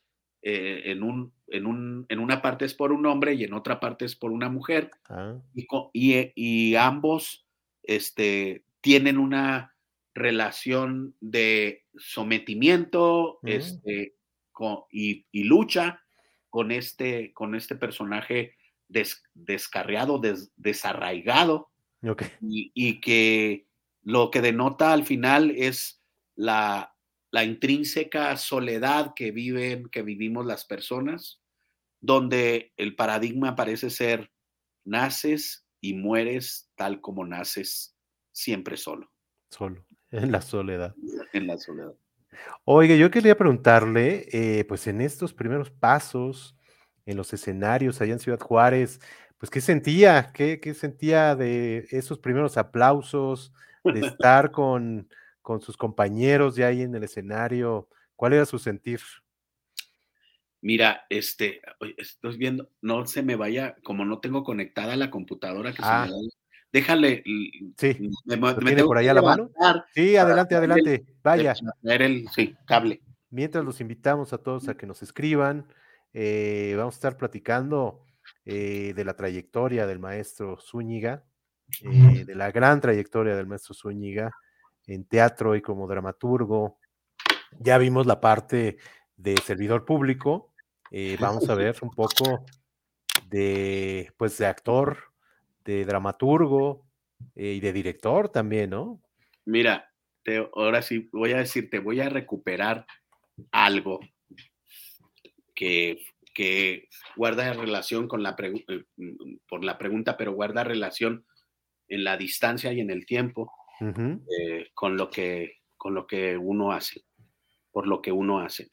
Hace, eh, en septiembre de este año pasado, yo cuando entré al servicio público, pues eh, por coherencia ética decidí no actuar.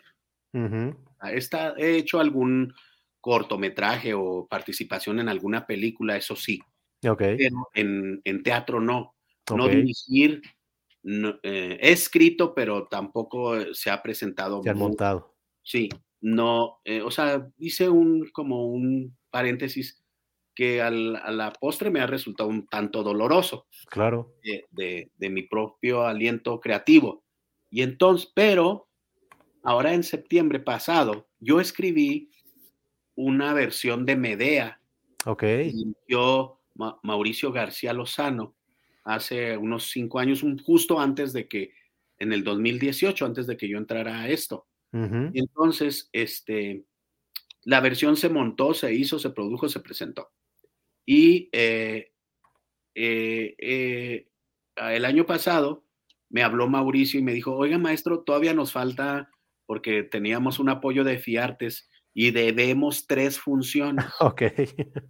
Le digo, pues está bien, pues preséntenla. ¿Y dónde la van a presentar? Y ya me dijeron en qué teatro y todo. Pero me dijo, sabe, pero ya sabe que hay una, una nodriza en la obra, la nodriza de Medea, pero no, este, la maestra, eh, este, eh, que la está haciendo, pues no, lo, no puede participar. Y entonces, a mí se me ocurrió que lo hiciera usted, me dijo, me habla de usted. Y yo, pero ¿cómo? ¿No? Sí. Y entonces eh, le dije sí. Y era, es, era tanta mi necesidad de volver a esa emoción que les, puedo decir que es inconmensurable la sensación.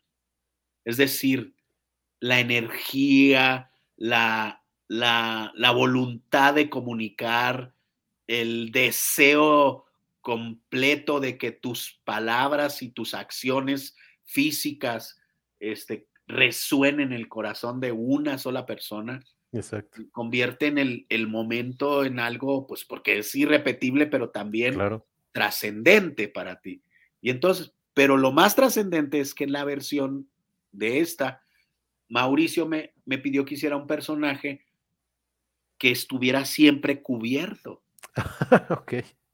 De tal, ay, perdón, de tal manera que nadie, nadie, eso que están viendo, oyendo es mis, son mis perros, ¿eh? Sí, sí, sí. Que nadie sabía que realmente, bueno, pues si veías el programa sí, pero realmente el personaje no se presentaba como, claro. como mujer, es decir, era solamente la acción, la actitud física y cómo iban saliendo los textos.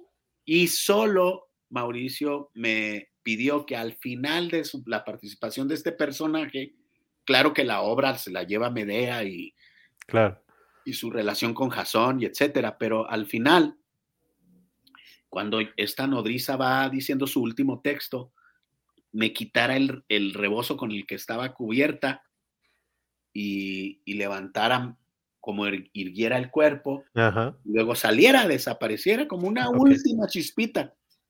Y este, eh, fue, era eh, tan emocionante que justo cuando yo hacía eso, siempre sentía como al unísono un... del público. del público. Y eso no tiene precio. Es indescriptible, ¿verdad? Es algo que solo estando ahí que yo me subí a un escenario, sentí eso. Mire. Y desde que sentí eso, supe que ya no iba a poder vivir sin eso. Claro. Eso iba a ser mi agua, mi aliento, es mi Y sí. Y entonces, pues este. Ahí se quedó. Ahí se quedó. Pues eso. Oiga, alguien que entiendo fue importante eh, fue Octavio Trías, ¿no? Eh, Platíquenos un poco de él. Yo busqué varias fotos, encontré dos, a ver, pero no sé si es él. A ver, porque esta me parece que es como muy vieja y no sé si sea. No, no, ¿verdad? No, este debe ser algún tri, no, y puede ser que sea sea de este nieto o, digo abuelo o bisabuelo. Porque es vieja la foto. Porque es exactamente su cara, pero ¿Ah, de, de, un ser que no era Octavio Trías este, debió haber tenido este en relación con el real Octavio Trías. A lo mejor. Ya, platíquenos un poco de él. Pero ¿Por qué fue tan importante? Este no, este lo vamos a quitar. Eh, Octavio Trías fue llamado el niño terrible del teatro. el, el infante terrible de, que, que, también eh, eh, perteneció a una iconografía francesa este infante terrible del teatro en, Chihuahua, era un como transgredor, transgresor. Okay. O sea, él lo que buscaba era transgredir y entonces golpeaba, atacaba, este, convulsionaba, orientaba toda la energía de los actores a que fueran muy fuertes, muy determinantes en escena. Eh, que, tuvieran que pudieran llenar hacia adentro, colmar el adentro para golpear afuera al espectador. Él tenía una frase justamente que era darle un gancho al hígado al espectador con la actuación y con la proyección de, la actuación.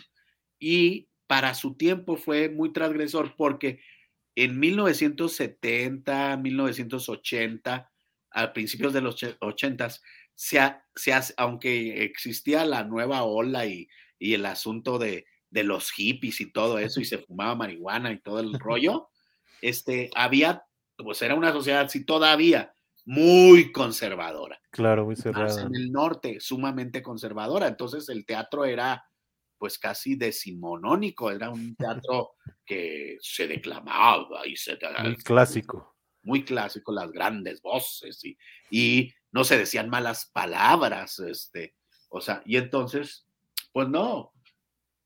Fíjense, les digo, por ejemplo, una experiencia. Él montó una obra que se llamaba Los Invasores de Egon Wolf, un chileno, y estos invasores, esta obra Los Invasores se trataba de un hombre muy rico, muy acomodado, un aristócrata que vivía en una mansión y que alrededor había como pues un, una zona de gente lumpen que invadía, por eso se llamaba los invasores, la casa y se, y se daba un debate ahí entre de clases sociales, entre ricos y pobres, de diferencias de racismos, de clasismos, un debate muy interesante sobre eso, todavía es un clásico, eh, eh, es, el, es el mismo autor de este, El beso de la mujer araña. Mm, ok. Entonces, este, eh, bueno, no, es, es de esa misma generación, perdón. Ok. Y de, porque también el beso de la mujer araña después se montó por Octavio Trías.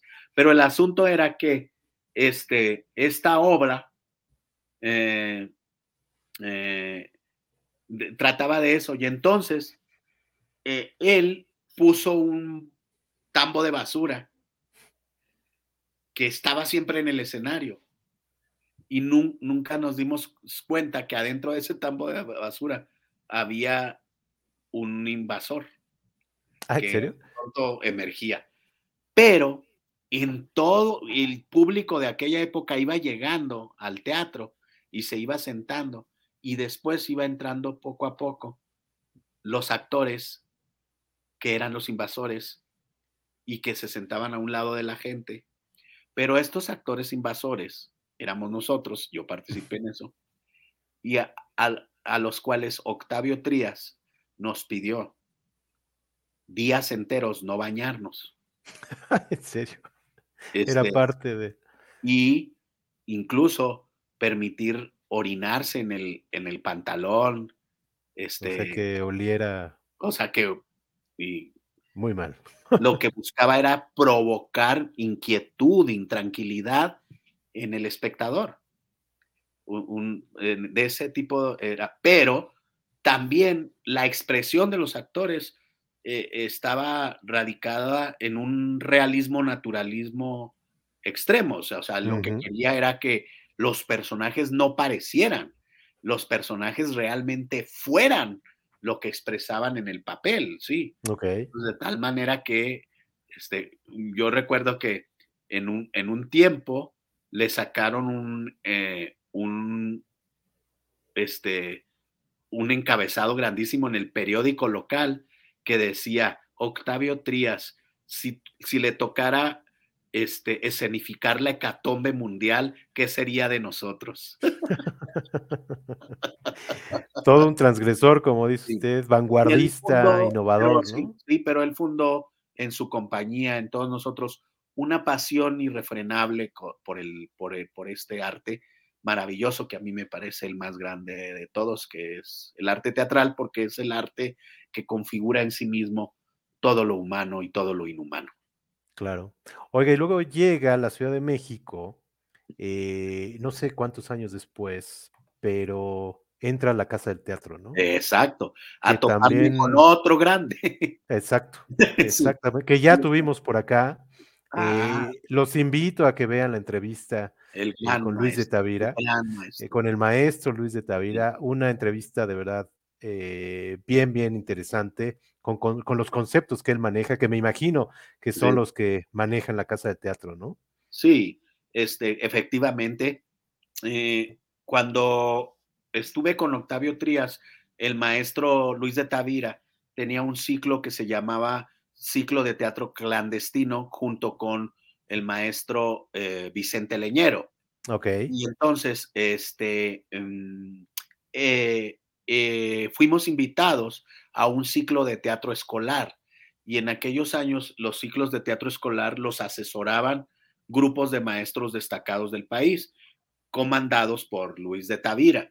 Y entonces en un verano que vinimos y presentamos la obra y yo actuaba en la misma, la obra se llamaba la Ley Fuga eh, y la vinimos y la presentamos en, el, en, la Casa del Teatro, en un forito que ellos tienen ahí y dimos la temporada. Al mismo tiempo, le pedimos al maestro que nos permitiera, siendo nosotros provincianos, que les, nos permitiera participar en los talleres de la Casa del Teatro. Mm, y él tenía un taller y ese taller este, era un taller maravilloso. El maestro Luis de Tavira, pues ustedes ya lo escucharon aquí, es un hombre eh, muy sabio, es un conocedor del teatro y de la vida, es un observador de, la, conciencia humana y, es un creador de, instituciones y, de, y es un formador importantísimo de actores y actrices. Y entonces, este, eh, eh, yo vine, me metí a su taller y cuando el taller culminó, o sea, eso duró todo julio, agosto, y cuando el taller culminó, este, al mismo tiempo que ya estaba culminando también nuestra temporada ahí, este, el maestro dijo, bueno, mm, esta es la casa del teatro. Exacto. Este, ya saben, los que quieran pueden venir a la casa del teatro. Esta es la casa del teatro y por eso se llama casa del teatro, porque es la casa de todos. Este dijo así, y entonces salió por una puerta y se iba para allá, y entonces yo lo salí por otra puerta y lo topé antes de que subiera la escalera y le dije, maestro, este, yo le tomo la palabra. Yo me quiero venir a la casa del teatro como estudiante. Quiero que sea mi casa. quiero que sea mi casa. Pero quiero entrar a la carrera de teatro, pero no quiero entrar en, primero. Quiero entrar en tercero. ok. Y dijo, lo voy a pensar una semana. Y entré a tercero. Y formé parte de la primera generación. Que eso ya después no contó, porque de tercero hice cuarto, quinto, sexto, séptimo, octavo, noveno, décimo, 15 años. Pero la casa de teatro sí es algo impresionante, ¿no? Algo que deja marcado a los que están ahí. Sí, pues este, el maestro es eh, depositario de una metodología y de una, eh, o sea, y que ha creado pues toda una, una ritualidad con respecto a la formación y a la, a la, al sentido de la, pues de la pertenencia a un arte que busca ser también eh, un arte en sí mismo, el arte de la actuación, que muchas veces no, se considera así, porque pues está, el teatro también está desprestigiado en el sentido de que pues eh, ahí estamos casi puro, puro, puro maleante haciendo teatro, ¿no? Pero el teatro es, es un reducto de nobleza, el maestro mismo eh, propone eso como Diderot, este, que hay que sacar el, al teatro de los estratos de la maledicencia para convertirlo en un arte puro, noble y asequible con la sociedad, que sea un, arte que, eh, que trascienda lo humano para hacer al humano más humano. Tal cual. Sí. Tal cual. Oiga, pues alguien que también entiendo que fue importante en su vida, eh, ni más ni menos que Víctor Hugo Rascón Banda, ¿no? Platíquenos por qué. Víctor Hugo es, era un, y fue siempre un hombre abierto en canal, salido de sí. Él siempre, todo lo que hizo, lo hizo para su comunidad. Y todo lo que intentó siempre fue eh, eh, el, del bien común. Entonces, este es chihuahuense. Ah, también, cierto. Este, y nosotros en Chihuahua hicimos algunas obras. Les voy a decir dónde lo conocí. Yo lo conocí en la cárcel. ¿En serio? A Víctor Hugo Rascón Bando lo conocí en la cárcel, no estando yo en la cárcel. Yo participaba con Octavio Trías en una obra que se llamaba La Fiera de la Jusco, que escribió Víctor Hugo Rascón Banda. Mm. Y esta versión, eh, Octavio Trías la montó con una excelente mujer, una ah, mujer trascendente que participó en la Liga 23 de septiembre y que estaba en la cárcel por, por su participación en la Liga 23 de septiembre. Eh, a Arcelia Arciniega, este, así se llama ella, y ella estaba presa, detenida en, en el cerezo ah, de Y entonces, con ella, Octavio Trías tenía un taller adentro de la, de la cárcel, invitó a algunos actores de, de su compañía, de la universidad, junto con actores que estaban en la cárcel presos y, con la protagonista. Y montó esa obra en una iglesia en construcción, adentro de la, de la, de la, de la cárcel del Cerezo, se estaba construyendo una, una iglesia, un, edificio eclesiástico. Y antes de que lo terminaran en, en donde iba a ser este, pues, no sé cómo se llama, donde hacen los, los sacerdotes la misa, ahí donde, en esa mesa donde iba a hacer eso, ahí se montó la obra. Todo eso. Y eh, se llenó todo el espacio, pues, este, y fue a ver en el estreno la obra Víctor Hugo Rascón Banda. Y yo hacía uno de los personajes que se llamaba el marido de Alicia, digo, el marido de, de, de la fiera de la Jusco. Era uno de los, el marido que estaba. Y entonces se acabó la función muy bien, fue un éxito así completo. Víctor Hugo, Víctor Hugo se, acercó a saludar a todos los actores, a las actrices, y cuando se acercó conmigo me dijo, ¿y tú cuánto llevas aquí?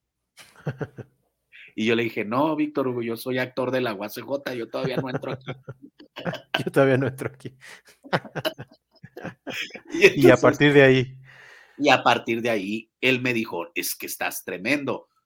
Yo, yo creo que tú eres como José Alonso, tienes esa misma energía. Ah, mire. Y bueno, decirme eso para aquel tiempo así fue de, wow, yo, este, tienes esa misma energía. Y entonces cuando yo vine a la casa del teatro, Víctor Hugo también era, este, eh, ¿cómo se llama cuando un grupo es así benefactor? Era benefactor mm. de la casa del teatro, de como ah, que pertenecen al patronato, algo así. Patronato. Era no sé si se llame patrono cuando perteneces a un patronato del patronato y pues formaba junto con Vicente Leñero y todos los maestros ese patronato y este ya después ya nunca me soltó en su amistad y yo en la de él y muchos años muchos años todos los años el 31 de diciembre nos juntamos en Tepoztlán a, ah, mire. A, despedir los años y a tirar balazos, que ya no se usa, pero así. pero se usaba en algún momento. Y Víctor Hugo tenía sus pistolas. ¿Ah, sí? Sí, y este, decía, esto ya no se usa, no lo vas a hacer, no se lo enseñes a los niños. Y, este, y salíamos y paz, paz, paz, paz, tirábamos balazos en Tepoztlán. No sé si esto es políticamente correcto decirlo, pero así pasaba. Pues así pasaba y así era en aquel momento, ¿no? Sí. Oiga, pues qué interesante, maestro. Yo le quiero agradecer y quiero nada más pasar a un tema más. Eh, déjeme mostrarle una foto. Aquí está. Eh, sí, aquí está. ni más ni menos que los que estaban hace rato queriendo participar en la entrevista. Eh, Bamba y Lothar, ¿no? Eh, sus perros no que... No sé si se está viendo, pero tengo uno tercero que ahí está, mírenlo. Sí, que lo acabo de adoptar, creo, ¿no? Sí, llegó hace dos meses. Estos, esos, esos son los tres. ¿Él cómo se llama, el nuevo? El nuevo le puse Cleofas. Cleofas. No, tiene como, como muy oído sobre eso. Yo ya lo dije, eh, eh, lo dije en un post de Facebook.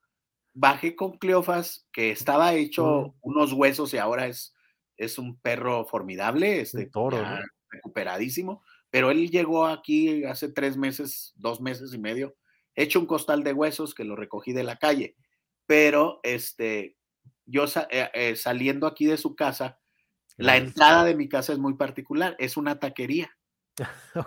tengo que cruzar la taquería, subir al, a la vecindad donde están nuestros departamentos y que me encanta porque una vez que entras aquí, el silencio es total. Hay un silencio. En, en, medio, en el centro de la Ciudad de México, eso pasa. Y yo soy feliz aquí porque para escribir, para leer, pues estoy en, en silencio. Claro. solamente cuando estos tres mm, lo dejan. Lo dejan. Entonces, resulta que salgo con Cleofas, ya ahora sí, ya recuperado, y me dice el taquero, oiga, ¿y cómo le puso? Le dije, Cleofas.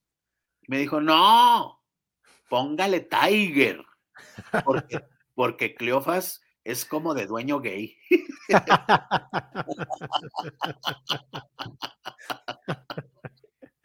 Mire. Se llama Cleofas, este se llama Lotar, que Fantomas tiene un sirviente, mm. ayudante, negro, que se llama Lotar. Lotar, de ahí viene el gran fantomas de las, de las tiras cómicas de hace muchos años. Y esta chiquita que está acá atrás que se llama eh, Bambalina.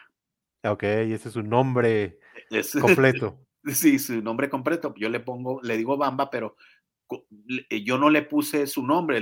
Esta perrita llegó hace 13 años a mi vida. Esta es, es una cosa eh, que hay una conexión de la conexión que tiene conmigo. Especial. O sea, no, ahorita para cerrar, si quieren, les cuento la historia de cómo Bamba me salvó la vida, por, pero real, ¿eh? Real. Impresionantemente. Pero este Bamba me la, me la vendieron, no me la regalaron, me la vendieron en un teatro. Ah, mire. En el Julio Castillo. ah, un pues, técnico del Julio Castillo este, yo había, acababa de perder un perrito que había comprado también en una tienda de esas. Nunca compren perros ya, por favor. Sí, hay que adoptarlo. Una vez una, eh, en, una perrita, un perrito eh, salchicha y lo compré con todo, con todas las vacunas y todo. Y lo traje a mi casa y apenas lo puse en el piso y le dio parvovirus. Y en tres días se me murió. Muy feo, muy terrible. Y entonces yo les fui, les conté en el teatro que estaba montando una obra que se llama Madre Coraje, que nosotros, mm. bueno, Madre Coraje, una versión para niños que yo escribí, que le puse Mamá Corazón de Acero, este, la estábamos montando yo eh, también actuaba. Y había un carromato que manejábamos con Madre Coraje este, en la obra y eh, acababa de pasar esto y entonces llegó el técnico y traía acá oculto y me dijo, oiga, maestro. Y yo, no, no, no, no, no, no quiero saber nada, ya estoy bien. Y apenas la sacó así y wow, era una cosita, una bolita de pelos. Y entonces la puso arriba del carromato y echó una miadota así. que yo dije, acabas de bautizar el carro y al mismo tiempo de ganarte mi corazón. Claro. Y esta... Marcó su territorio. No, marcó su territorio así y desde siempre, ahora es esta, esa es la dimensión de este ser. ¿13 años? 13 años tiene, este, ella está todavía muy sana, ya se le va un poco la onda, eh, sí, pero, pero físicamente, este, sigue, sigue intacta, brinca, salta todavía, pero ya, ya se le va la onda, eso sí. Ya de, pronto tengo que tener mucho cuidado en la calle porque se me, mm. se me desbalaga. Claro. Porque yo a los tres, ya a este tres también ya los enseñé a caminar sin correa, que eso es un peligro porque mucha gente no está acostumbrada a eso y me reclaman porque no los traigo con correa. Ellos llegan hasta la esquina, esperan su turno, hasta que yo les ordene, cruzan, me esperan del otro lado, etcétera. Son súper este, educados. Y bueno, no sé qué tiempo me queda para contar la anécdota. Cuéntenos la anécdota, por favor, para cerrar. Hace unos años, ya hace varios, yo, y todavía sigo teniendo esa idea, ese anhelo, yo quería eh, ir de Baja California Sur en La Paz o por acá, hasta Baja California Norte, manejando, porque a mí me gusta mucho manejar. Ok. Y manejando mi camioneta con Bamba este, de copilota. Ok. Me quería ir por todo ese estado porque me imagino que es un estado donde lo que, lo que puedes encontrar es el desierto y el mar. Mm, claro el Pacífico y el desierto, y me imagino unas puestas de sol y unas tardes impresionantes. Y entonces yo tenía esa idea. Se hacen muchas horas. Entonces yo decía, ir por los tres o cuatro pueblos que existen en todo ese estado y cruzarlo, irlo. Y entonces yo pregunté cómo hacerle con mi camioneta. Yo tenía una Ford así, porque pues soy de Chihuahua, como no entonces tenía una Ford y este, y pregunté por internet, vi por internet que hay que subir al ferry en Culiacán. Ok. Y el ferry, montas tu, tu camioneta y tú te, rentas un camarote y ya vas y cruzas. Cruza. Y entonces este, se hacen, de hecho, se hacen más de 12 horas. Ah, ok. entonces yo manejé desde la Ciudad de México hasta Culiacán. Ah, ok. Y llegué a las serán tipo 9, 10 de la noche a Culiacán. Y los boletos no se venden nomás que un lunes, miércoles y viernes. Ok. Esto era como viernes, entonces yo dije, lo tengo que comprar hoy porque si no, no voy a poder viajar, si volver a comprar boletos, sino hasta el lunes, etc. Entonces llegué directo a comprar el boleto. Y entonces resulta que en internet decía que me iba a costar 4.800 pesos con bamba y todo y mi camioneta. y nada, resultaba que costaba 32 mil pesos. Ah, ok. Incluir, y luego sin incluir el boleto de bamba. Y aparte, querían que bamba se fuera en la camioneta y yo en el ah. camarote. No, pues nunca, ¿verdad? Y como la puedes ver en esta foto, no es así que ella esté muy lejos de mí. Entonces, este, yo dije, no, pues ya se acabó el... Entonces lo voy a cambiar. Dije, voy a irme en lugar de hacer ese viaje, me voy a ir por todo el Pacífico hasta Acapulco y luego ya, a la Ciudad de México. Voy puebleando, son mis vacaciones, voy manejando, voy con mis perros, voy en las playas, etc. Y entonces salí de Culiacán y dije, pero como ya es tarde, voy a quedarme en un hotel de esos de paso para que claro. son baratos y que en el norte son estos moteles que no, que no son de... de ah, que están abiertos, ¿no? Sino que están abiertos, te vas, te estacionas afuera, bajas de tu camioneta, te metes al cuarto. Sí. Entonces así lo hice, eh, pagué, me metí, metí la camioneta, eh, me bajé, bajé mis cosas, abrí el cuarto y Bamba se quedó en la puerta. Y entonces yo pues dije, pues no sé qué trae. Y este, yo acomodé mis cosas y me empecé a la, me lavé los dientes y ella en la puerta y le daba vueltas a su cuerpito a la puerta. Y entonces yo me acosté en la cama y le dije, Bamba, vente. Y dijo, en la puerta. No quería entrar. Y dije, ¿no te gustó aquí? No se diga más, Bamba. Agarré todo, lo guardé, lo metí en mi maleta y me, regresé, me subí a la camioneta, Bamba se subió. Yo había pasado por, por otro motel igual, entonces me regresé. Ok. Y hice la misma mecánica, me bajé, abrí la puerta. En cuanto abrí la puerta, ella cruzó, se subió a la cama y se acomodó. dije, wow, aquí, aquí le gustó. Pero ya me hiciste gastar, cabrona, pero y entonces, y ahí este, estuvimos ya no dormimos y dije, me voy a levantar temprano para seguir el camino. Seguir. Era como las 10 de la noche y me levanté a las 5 de la mañana.